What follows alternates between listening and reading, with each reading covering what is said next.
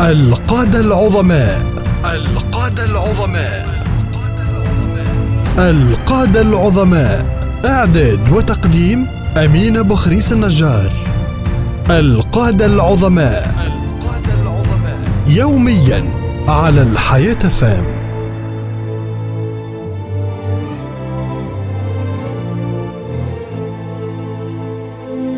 بسم الله الرحمن الرحيم. وصلاة وسلاما على أشرف المرسلين. حياكم الله مستمعين الكرام عبر إذاعة الحياة اف ام أنا الذي سمتني أمي حيدرا على الأعادي مثل ريح صرصرا أضرب بالسيف رقاب الكفرا ضرب غلام ماجد حزورا القائد العظيم علي بن أبي طالب كرم الله وجهه. هو ابن عم رسول الله عليه الصلاة والسلام وصهره ورابع الخلفاء الراشدين وأحد العشرة المبشرين بالجنة. شارك في غزوات الإسلام الكبرى وعرف بالشجاعة وتوقد الذكاء والفصاحة والفقه بأمور الدين كما أوتي الحكمة. ولد الإمام علي بن أبي طالب الهاشمي القرشي كرم الله وجهه في شعب بني هاشم بمكة المكرمة قبل بعثة النبي عليه الصلاة والسلام بعشر سنين. والده أبو طالب عم النبي عليه الصلاة والسلام سيد من سادات قريش وأمه فاطمة بنت أسد هي التي ربت النبي عليه الصلاة والسلام حينما كفله زوجها أبو طالب. كانت له نعم الأم وهي سيدة من سادات بني هاشم قرشية هاشمية يشار إليها بالبنان. كفل النبي عليه الصلاة والسلام عليا بعد أن أصاب قريش قحط شديد أورث الناس جوعا وفقرا وكان أبو طالب كثير العيال فأراد النبي عليه الصلاة والسلام أن يخفف عن عمه وأن يرد الجميل. فتربى علي منذ السادسة من عمره في بيت رسول الله عليه الصلاة والسلام عند خديجة رضي الله عنها. ولقد تفتح وعي الصبي في بيت من أنبل بيوت قريش المشهود لها بالفضيلة والخلق الرفيع وحسن السيرة.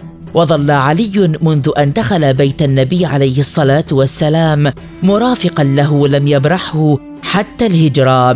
لم يلبث الفتى بعد أن دعاه النبي عليه الصلاة والسلام إلى الإسلام أن آمن به وصدقه. فكان أول الفتيان إسلاما ولعل إقدامه على الإسلام دون استشارة أبيه أبي طالب أو أي أحد غيره مما يدل على تكون الشخصية القيادية لديه منذ نعومة أظفاره. أضف على ذلك أنه لم يتردد وهو فتى يناهز العشرين من عمره بالنوم في فراش النبي عليه الصلاة والسلام ليلة الهجرة المباركة. يفدي النبي بنفسه وكان يعلم أن المشركين يتربصون بقتل رسول الله عليه الصلاة والسلام. وهذا دليل على إقدامه وشجاعته على خوض الصعاب فكان أول فدائي في الإسلام.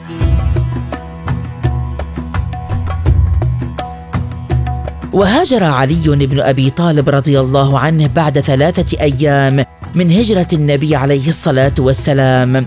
فقد خلفه رسول الله ليرد الأمانات التي وضعتها قريش عند النبي عليه الصلاة والسلام إلى أصحابها. هاجر رضي الله عنه لوحده مشيا على القدمين حتى تورمت قدماه ونزف منهما دم كثير من كثرة المشي وبعد المسافة.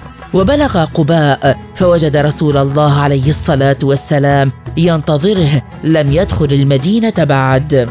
ويمكن أن نقسم حياة الإمام علي الحربية والعسكرية أو الجهادية إلى قسمين. قسم مع رسول الله عليه الصلاة والسلام وقسم آخر في فترة توليه الخلافة. شارك الإمام علي رضي الله عنه في كل الغزوات التي وقعت زمن النبي عليه الصلاة والسلام إلا غزوة تبوك لأن النبي صلى الله عليه وسلم استخلفه على المدينة غير أن المنافقين حينها أشاعوا أن رسول الله استخلف عليا بالمدينة ولم يشأ أن يخرجه معه للجهاد لشيء كرهه منه. فلما بلغت هذه المقولة علي بن أبي طالب سأل النبي عليه الصلاة والسلام عن سبب إبقائه بالمدينة فقال له النبي الكريم يا علي أما ترضى أن تكون مني بمنزلة هارون من موسى غير أنه لا نبي بعدي؟ فقال علي رضي الله عنه رضيت يا رسول الله رضيت يا رسول الله. ولنتصفح معا مواقف الإمام علي القيادية في ميادين الحروب والغزوات ابتداء من غزوة بدر الكبرى. كان رضي الله عنه من الثلاثة الذين انتدبهم النبي عليه الصلاة والسلام في غزوة بدر لمبارزة صناديد قريش كما أعطاه راية المسلمين يومها. حينما اصطفت قريش بخيلائها أمام جيش المسلمين وخرج من المشركين عتبة بن ربيعة وأخوه شيبة وابنه الوليد فنادى عتبة يا محمد أخرج إلينا أكفاءنا من قومنا. فبرز إليهم ثلاثة من الأنصار قال لهم عتبة بن ربيعة من أنتم؟ فسموا أنفسهم فلما عرفهم قال عتبة لا حاجة لنا في مبارزتكم إنما طلبنا بني عمنا يا محمد أخرج إلينا أكفاءنا من قومنا. فالتفت النبي إلى جيشه ثم قال قم يا علي قم يا حمزة قم يا عبيدة قاتلوا على حقكم الذي بعث الله به نبيكم. فقاموا فصفوا في وجوه المشركين. فصاح علي أنا علي ابن أبي طالب. فقال عتبة لابنه الوليد قم يا وليد وبارز عليا.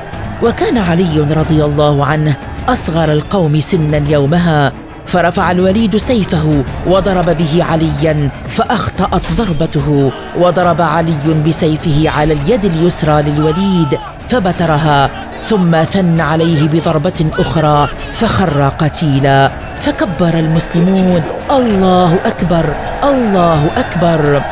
وإن المرجح تاريخيا أن الإمام علي قتل النصف ممن قتل يوم بدر من أكابر قريش وقادتهم.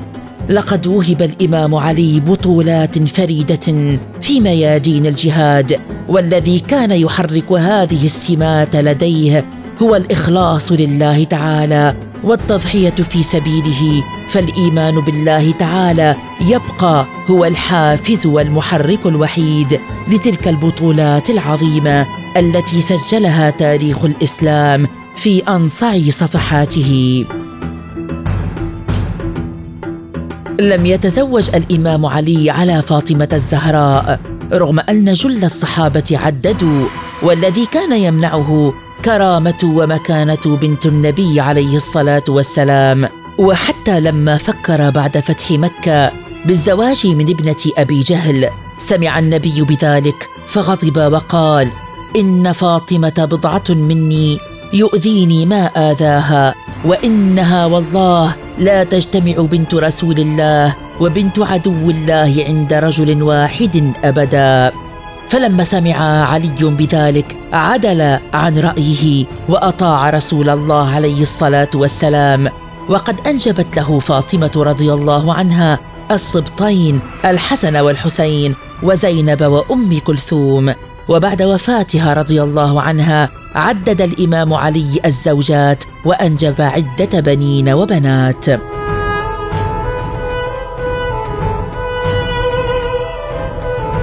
نعود إلى ساحات الغزوات والبطولات ولا زلنا مع الإمام علي في زمن النبي عليه الصلاة والسلام وتحديدا في غزوة أحد. كان النبي عليه الصلاة والسلام قد أعطى لواء المهاجرين لعلي بن أبي طالب. ولما انقلب رحى المعركة على المسلمين وبانت الهزيمة. كان علي ممن ثبت مع رسول الله واستبسل في الدفاع وقتل حملة اللواء من المشركين واحدا بعد واحد. وكانوا تسعة رجال ثمانية من بني عبد الدار وواحد آخر. وفي غزوة الأحزاب في السنة الخامسة للهجرة طوقت المدينة بعشرة آلاف من المشركين بشتى فصائلهم وتحصن المسلمون بالخندق الذي حفروه حول المدينة. لكن الكافر عمرو بن ود العامري وهو أحد أبطال وصناديد الشرك عبر الخندق ومعه مجموعة من رجاله وهدد المسلمين في معسكرهم وراح ابن ود هذا يصول ويجول ويهدد ويتوعد المسلمين ويتفاخر عليهم ببطولاته ويستعلي وينادي هل من مبارز؟ فقام إليه علي رضي الله عنه فقال له النبي عليه الصلاة والسلام اجلس إنه عمرو. وظل عمرو بن ود يكرر ويستفز المسلمين وكلما أراد علي أن يخرج له يقول له النبي عليه الصلاة والسلام اجلس يا علي إنه عمرو. فأجاب علي يا رسول الله وإن يك عمرو. فأذن له الرسول حينها وأعطاه سيفه ذا الفقار وألبسه درعه وعممه بعمامته ثم قال اللهم هذا أخي وابن عمي فلا تذرني فردا وأنت خير الوارثين. وتقدم علي نحو عمرو بن ود. وقال له يا عمرو إنك كنت عاهدت الله ألا يدعوك رجل من قريش إلى إحدى خلتين إلا قبلتها. قال عمرو أجل. فقال علي فإني أدعوك إلى الله وإلى رسوله وإلى الإسلام. فقال عمرو لا حاجة لي بذلك. فقال له علي فإني أدعوك إلى المبارزة. فقال عمرو إني أكره أن أهرق دمك وإن أباك كان صديقا لي. فرد عليه الإمام علي ولكني والله أحب أن أقتلك. فغضب عمرو وبدأ الهجوم على علي. فصده علي برباطة جأشه المعتاد وأرداه قتيلا. فعل التكبير والتهليل في صفوف المسلمين ولولا هذا الإقدام وهذه البطولة للإمام علي لاقتحم جيش المسلمين المدينة على المسلمين بذلك العدد الهائل. هذا الموقف العظيم من الإمام علي لا يقل مقاما عن ثباته وقيادته في اقتحام حصون اليهود في غزوة خيبر.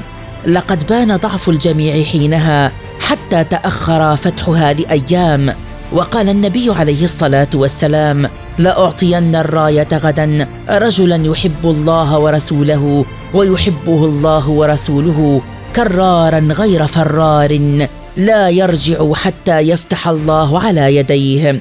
ولما كان الغد اعطاها رسول الله عليه الصلاة والسلام عليا فاقتحم حصون خيبر ودخلها عليهم عنوة وقتل بطلهم واسمه مرحب ثم فتح الحصون جميعا. إن صمود الإمام علي رضي الله عنه في جل المواقف العسكرية لا يفسر إلا ما يتمتع به من صدق اليقين ومن التوكل على الله. في الحلقة المقبلة سنواصل التعرف على بطولات القائد العظيم علي بن أبي طالب في ميادين الجهاد. فكونوا معنا. القادة العظماء. القادة العظماء. القادة العظماء إعداد وتقديم أمين بخريس النجار. القادة العظماء القاده العظماء يوميا على الحياة فام.